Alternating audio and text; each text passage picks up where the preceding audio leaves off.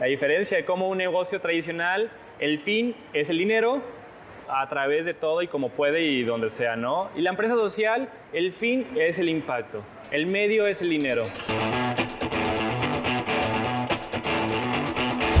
Desaprende es un podcast para romper con las ideas, hábitos y paradigmas anticuados que no te dejan avanzar. Mi intención es cuestionar lo establecido y así poder descubrir los caminos que te permitan llegar más lejos.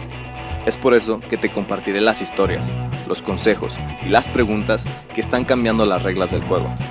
Yo soy Esteban, es momento de aprender distinto. El día de hoy te quiero compartir una plática muy fregona con alguien muy fregón. Él es Lino Córdoba. Lino es cofundador y director en Emprendimiento Social México, ESMEX, una organización que impulsa el talento para resolver problemáticas sociales a través de emprendimientos sociales.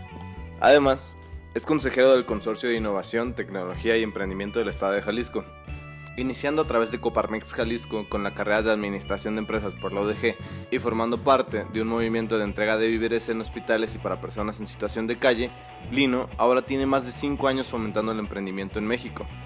Es mentor de empresas en TechLean Accelerator con especialidad en innovación y emprendimiento social. También es mentor de impacto dentro de la aceleradora social Social Lab. Además, participa como evaluador de proyectos de impacto en convocatorias como CleanTech Challenge México, Hold Price y Enactus México, Retos Zapopan y también la Universidad de Iteso. Y podría seguir, pero lo más importante es que él se define como un loco apasionado por la vida, que siempre busca generar un impacto para ayudar en la vida de los demás. Así que sin más, espero que puedas disfrutar de esta charla que tuve con Lino.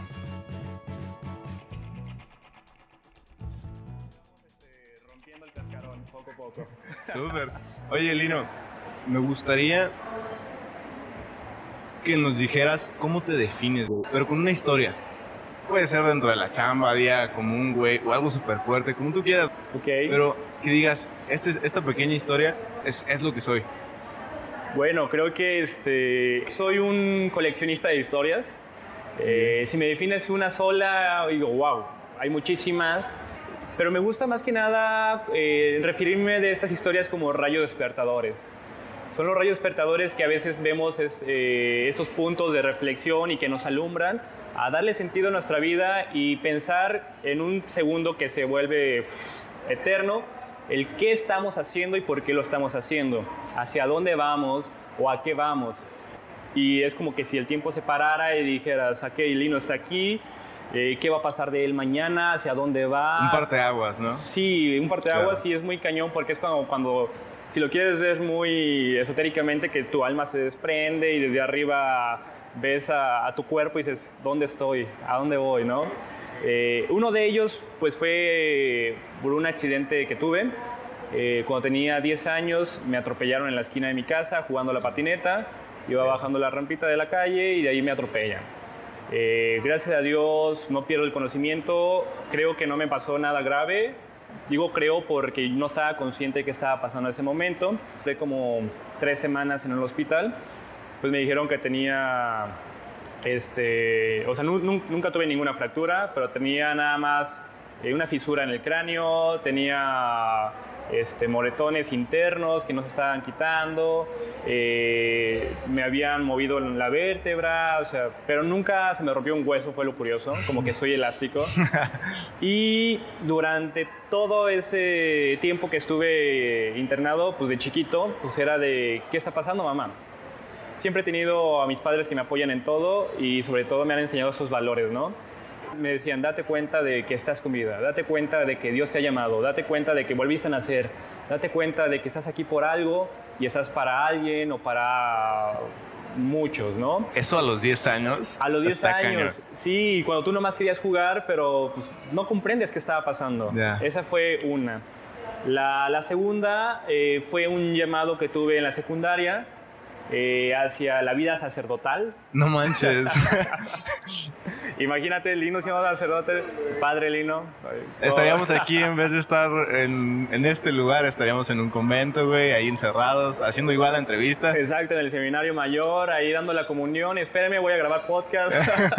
no, este, tuve un llamado, duré, duré toda la secundaria yendo al seminario menor. Ya estaba nada más a, a un semestre de graduarme para hacer los votos, ya entrando a la prepa. Y fue cuando dije, no, a ver, ¿cuál es mi misión? ¿Hacia dónde voy? ¿Qué quiero de mi vida? Me metí al tema de seminarista por, porque veía a, maestros que estaban en mi colegio. Ah, por cierto, fui a un colegio de franciscanas. Okay. Y, y, me gustó, me gustó cómo veía a los maestros que se iban de, de, intercambio, de misiones a África, a Europa, a Latinoamérica, a ayudar y servir. Y tenía, tienen un lema que es amar y servir al prójimo.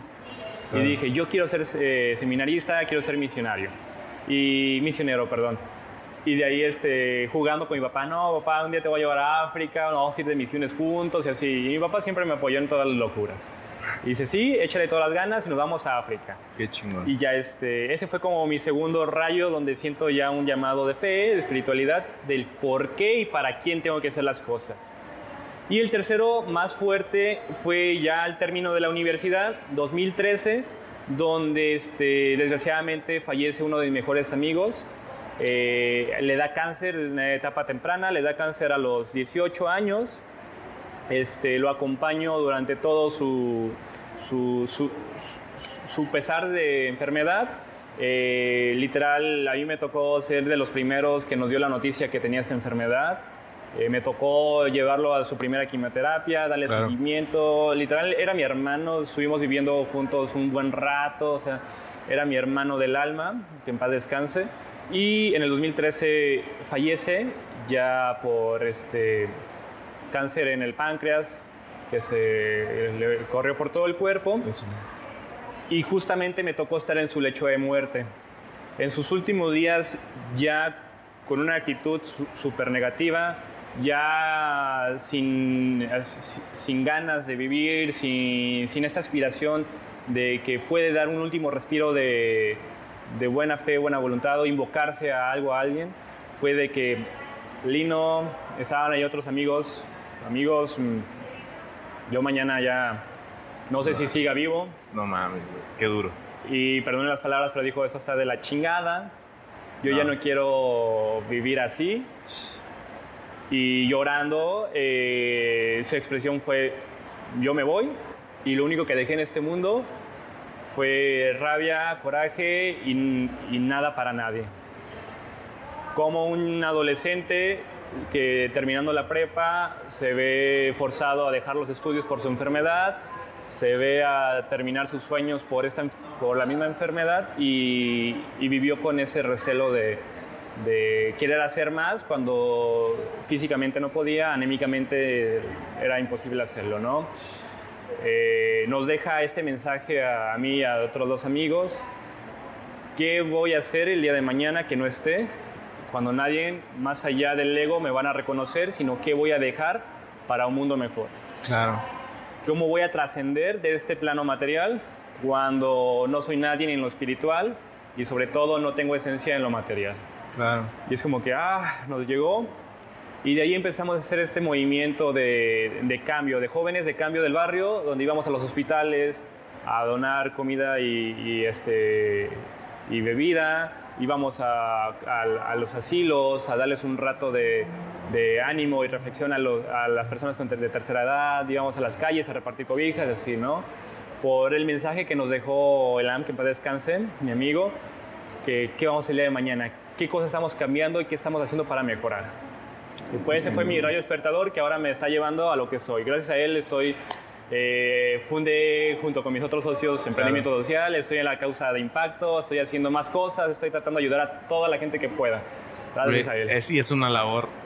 Para la gente que está escuchando, Esmex hace cosas muy chidas. Y neta, o sea, digo, lo bueno, ¿sabes? Y creo que muchos tomamos. Hay gente que lo toma para bien y hay gente que lo toma para mal, ¿no? En el sentido de que una tragedia la conviertes en algo que posiblemente te vaya a romper y te Claro. vaya a dejar abajo. O te rompe y sales de ahí más fuerte. ¿no? Y lo chido es que tú saliste de ahí más fuerte, güey. Y no nada más que tú te mejoraste, sino estás ayudando a otra gente a mejorar, güey. ¿Sabes? Y está súper cañón. Y en, Chido, ese, en, en ese sentido, Lino, con ya todo lo que has pasado, estás haciendo, viene la pregunta y esta sección es, vamos a romperla, ¿no? ¿Qué, ¿Qué, es lo que estás rompiendo, güey? ¿Qué es lo que quieres romper? Ya, cool. Eh, no sé, es una, es una pregunta como cuando te dicen, ¿en qué eres bueno? Sí. Siempre nos cuesta trabajo detectar esos factores positivos que tenemos y, y, no sabemos en qué somos buenos. Ocupamos gente que nos lo diga. Claro. Pero si nos dices, ¿qué no estás haciendo? ¿Qué estás haciendo mal? La, la lista del mercado aumenta, ¿no? eh, creo en qué la estamos rompiendo y no nada más yo, tu servidor, sino eh, todos colaborativos. Siempre creo que la primera fórmula para romperla en grande es generar una colaboración es literalmente abrirte a las demás personas, compartirles tu idea y decirles, si yo voy a romperla, tenemos que romperla juntos, se tienes que unir y vamos a pegarla a lo grande. Claro. Porque si no, eh, romper cualquier cosa solo está difícil. Claro. Este, lo que estamos eh, rompiéndola en ESMEX, en Emprendimiento Social México, pues literalmente es en transformar a, la, a los universitarios, a los jóvenes, en agentes de cambio para que puedan ellos diseñar soluciones sociales, medioambientales, a problemáticas reales de la sociedad. A problemáticas que están pasando afuera de tu casa, alrededor de tu colonia, en la periferia de la ciudad, en la sierra eh, más alejada de México. Problemáticas que están pasando el siglo XXI y que no podemos permitir que sigan pasando, que hay personas que no comen porque no tienen acceso a la carne, Uh -huh. o a los alimentos dignos, que hay personas que viven en situación de, de calle porque ni siquiera tienen una, una, dignificación de vivienda ni de servicios para poder este, pasar la, una noche, ¿no? Personas que están viviendo al lado de un río contaminado, por decir nombres de Santiago, y que los niños están creciendo en ese entorno de contaminación y se están enfermando y tienen irritaciones y hasta pueden generar genéticamente malformaciones en su, en su cuerpo. Eh, problemáticas así de graves que están en el pleno siglo XXI y que lo seguimos permitiendo.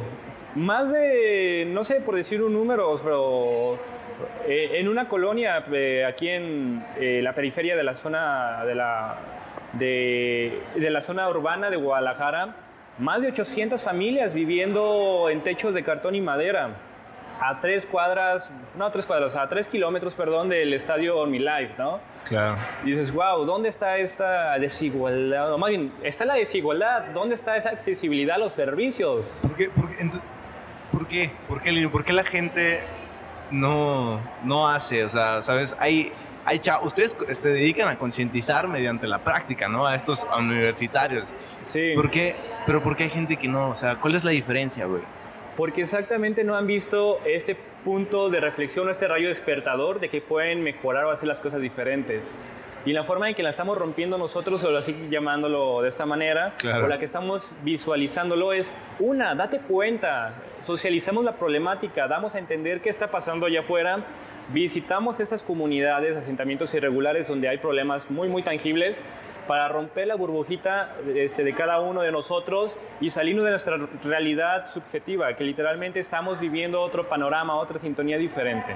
La segunda es formarte, formar a todas las personas para poder generar este cambio de, eh, de acción social o este cambio de bien común donde te enseñamos las herramientas desde la metodología de emprendimiento, pero sobre todo las habilidades blandas para que vayas a esta comunidad y seas un agente que transforme la vida de ellos mismos.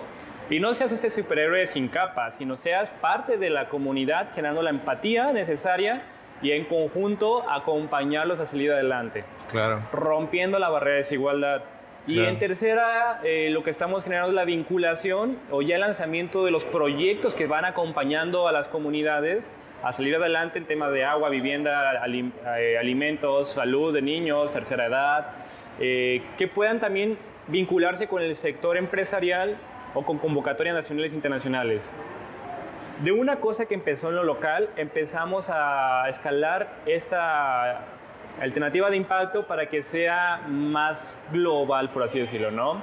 Y ahí viene la frase que me encanta, que es piensa, piensa, digo, piensa global, actúa local. Claro. Y de ahí la visualización es donde ya lo hacemos, lo abrimos el abanico de que hay acciones positivas de cambio, que hay alternativas de impacto social con el nombre de emprendimiento social y lo acercamos a los empresarios para que también ellos vean otra sintonía de hacer acciones, no, que caigan en acciones civiles o en filantropía, asistencialismo, altruismo, pero que detecten un modelo de negocio económico donde el empresario diga, ah, ok, estás ayudando a la gente, pero estás ayudando a través de un modelo económico que te genera una utilidad, pero esa utilidad va reinvertida al mismo negocio para que el producto o servicio vuelva a impactar. Y es lo que estamos generando, ese ciclo de conciencia, ese ciclo de formación y ese ciclo de impacto. Y esa es la diferencia entre un emprendimiento social a un emprendimiento totalmente tradicional que nada más busca lograr, ¿o me equivoco? Completamente así es. Okay. la diferencia de cómo un negocio tradicional, el fin es el dinero y este hace dinero a través de todo y como puede y donde sea, ¿no? Y la empresa social, el fin es el impacto, el medio es el dinero. En lo que queremos llegar con el emprendimiento social es por qué lo estoy haciendo y para quién lo estoy haciendo. Entonces el propósito tiene que ser la finalidad. Y la lana es el medio de lo que nos va a ayudar a llegar a ese propósito como tal. 100%.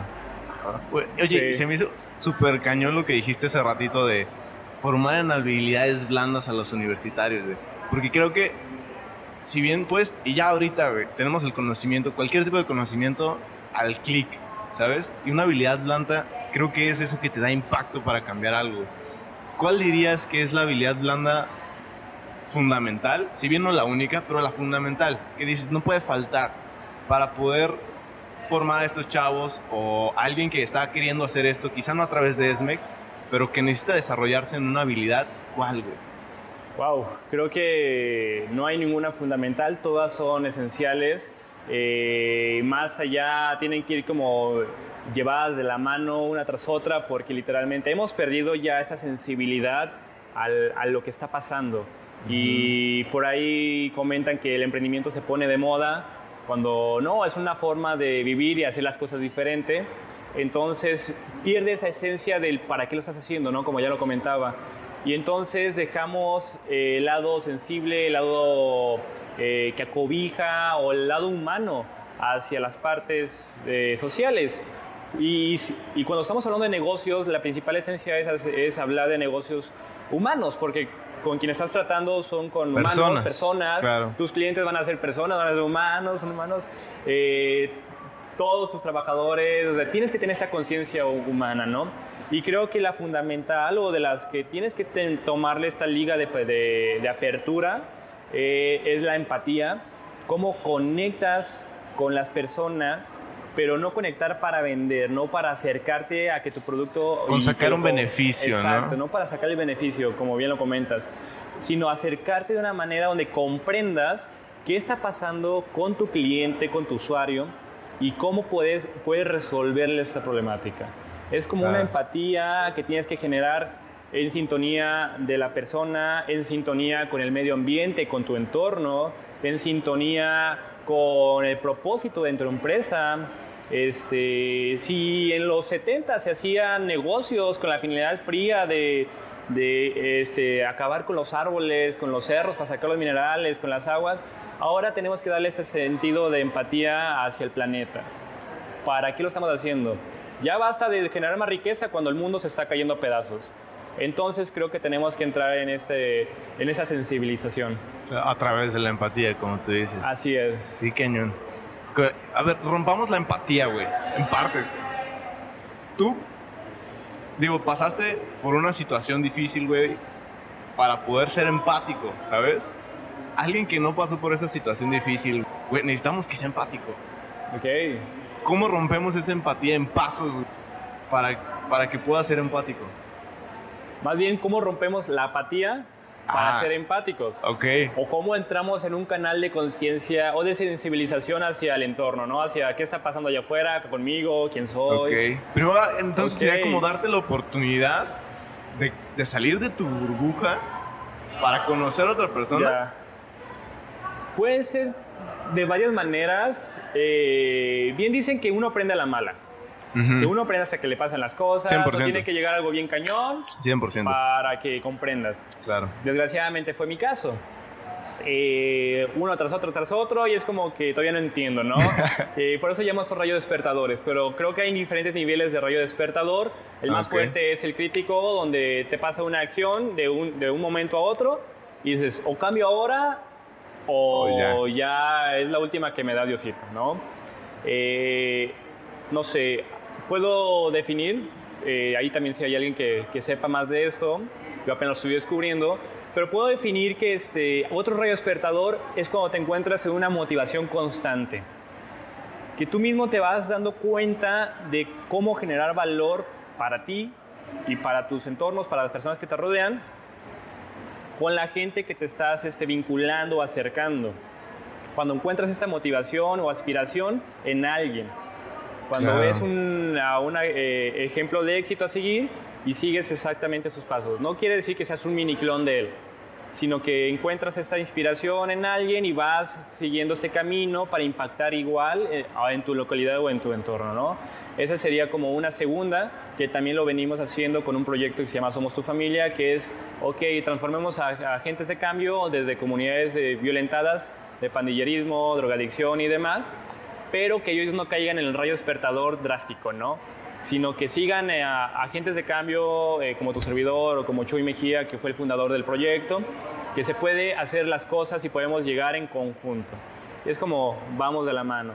Este, y creo que puede haber una tercera donde también encuentres el lado de tu pasión y sobre todo que vayas teniendo estos acercamientos hacia, eh, no, sé, no sé cómo llamarlos, motivacionales, sino acercamientos de realidad. Sigue lo que te apasiona, no lo dejes de hacer, así tengas el trabajo de escritorio más aburrido del mundo, pero si te late lo que estás haciendo, si te apasiona y que dices, es que más allá de que tengo un jefe muy gacho, pero lo que yo hago de programación o lo que yo hago administrativo me late un chingo, síguelo haciendo, pero aplícalo a la realidad, aplícalo en otro entorno, aplícalo en otra sintonía, no lo dejes de hacer y creo que te va a llevar a un cambio de, a un lugar de cambio. Como darle un nuevo enfoque, ¿no? Adquirir una cierta perspectiva. O sea, si, si bien dices, no puedo renunciar, no puedo, para alguna gente, no puedo renunciar, tengo que mantener tal, tal, tal, todos tenemos deudas, ¿no? Sí. Entonces... Pero es muy difícil llegar a ese punto de concentración porque ocupas motivación diaria, ocupas una inspiración de alguien más, ocupas a alguien que te sonsaque. Claro. Y creo que eh, vincularte con esas personas que te logran ayudar en eso, creo que por ahí va. Fíjate, es algo muy cierto lo que dijiste ahorita. Había escuchado la frase, pero ahorita lo reafirmaste, güey. Había escuchado la frase que eres, vas a ser más bien en cinco años, según las, las cinco personas con las que te rodees hoy. Algo así es. Con quien te juntes hoy va a definir quién vas, quién vas a ser dentro de cinco años, güey. Y qué importante es eso que tú dijiste, güey. Quizá no sean tus super amigos, pero sí vincularte con gente que la está haciendo algo diferente, ¿sabes? Que sabes que te da una, que, no sé, una cierta algo, güey, de que ese vato está haciendo algo que a ti te latería o está teniendo una perspectiva que a ti te latería, güey. Y juntarte con ellos, pues te abre el panorama, ¿no? Como tú dijiste. Así es, y de hecho, abonando a eso, eh, en un artículo leí que literal somos el reflejo de las cinco personas que convivimos día con día. Eso. Claro. O sea, analicen bien las cinco personas que están conviviendo día con día, semana tras semana, en la escuela, en tu casa, en el bar, donde estén con las que más te juntas y eres el reflejo de esas cinco. Y por ahí también en, una, en, otro artículo de más de energéticos dicen que somos, eh, o más bien recibimos la vibra que nosotros este, estamos dando. O sea, la, misma vibra que estamos nosotros generando es la que vamos a estar recibiendo. ¿No te has fijado que hay grupitos de empresarios que son así como que muy fríos, muy, muy de miedo, ajudos Sí. Y hay cinco o seis y todos son iguales. Sí. Es porque ellos mismos están generando esa misma vibración y entonces entre ellos mismos se atraen. Esa vibra que están ellos mm. generando atraen a más igual. Entonces, si tú estás generando ese tipo de, vibra más, este, mm, no sé, más apartada, en otra negativa. No negativa, porque traen su propósito, pero de, de, business o de estar acá en otra sintonía apática al entorno, pues a mí la que me gusta generar es, la de cambios, la de proposición, es la de vamos a generar un entorno mejor. Claro. Y, y sí me ha tocado la fortuna de que se me acerquen mucha gente que la está rompiendo en grande, que digo, no mames, ¿dónde estabas, güey? Estamos vibrando bien chingón y juntos vamos a, a, vibrar más, ¿no? Qué perro, güey. Qué perro, güey. Has hecho todo esto, Lino. Llevas un camino recorrido cañón. Traes una visión todavía más cañona, güey. ¿Qué le dirías y esto como consejo también para la gente que está escuchando, güey. Pero ¿qué te dirías a ti, a tu yo del pasado? en ese momento crítico donde dijiste, no sé si esto es para mí, si es para mí, voy a renunciar, mejor lo dejo, ¿sabes qué? Mejor me voy a dedicar a otra cosa. ¿Qué te dirías, güey, en ese momento? Uf, ¿qué me diría? Literalmente la primera fundamental y hasta de morrito es nunca dejes de jugar, de divertirte y de ser niño. Creo que el mejor aprendizaje que he podido eh, ir eh, recopilando es nunca dejar de jugar en el sentido de hacer lo que te apasiona, de divertirte en lo que haces, de estar imaginando, creando, de volver a ser niño con toda esa intención de, magia, ¿no? Eh, dos es sigue tus sueños, sigue tu corazón, sigue lo que tú sientas, más de lo que te dice la gente que hagas, este, más de lo que tus papás te pueden decir que a dónde vayas. haz lo que tú te nace en el corazón hacer. Eh, sigue tu pasión, creo que eso sí me ha funcionado mucho. Mis papás han sido del, del otro bando, donde consíguete un trabajo, este, haz algo seguro, encuentra, eh, haz tu casa, haz tu carro, tu propia vida. Y es como que, pues sí, la estoy haciendo mi propia vida, pero siguiendo con lo que me apasiona. Eh, obvio, siguiendo las reglas de una sociedad, porque en las sociedades hay reglas, pero sin salirme de esta ecuación del corazón, del propósito. Eh, y este, una tercera, pues literalmente es como la, la reflexión de la, la gota de agua y la piedra donde este, una gota no rompe la piedra por, por, su fuerza, sino rompe la piedra por la constancia que está haciendo esta gota. Ser constante. Día con día, semana tras semana, año tras año. No dejar de hacerlo, ser constante hasta que la rompas. Muchas gracias por estrenar este podcast, por darte el tiempo de escucharlo. Quiero comentarte que este episodio tiene especial dedicatoria para la mamá de Lino. Y por favor, hazme saber tus opiniones, tus comentarios, tu retroalimentación de cualquier tipo, no importa. Búscame en redes sociales como Esteban Macías Guti y nos vemos en la próxima.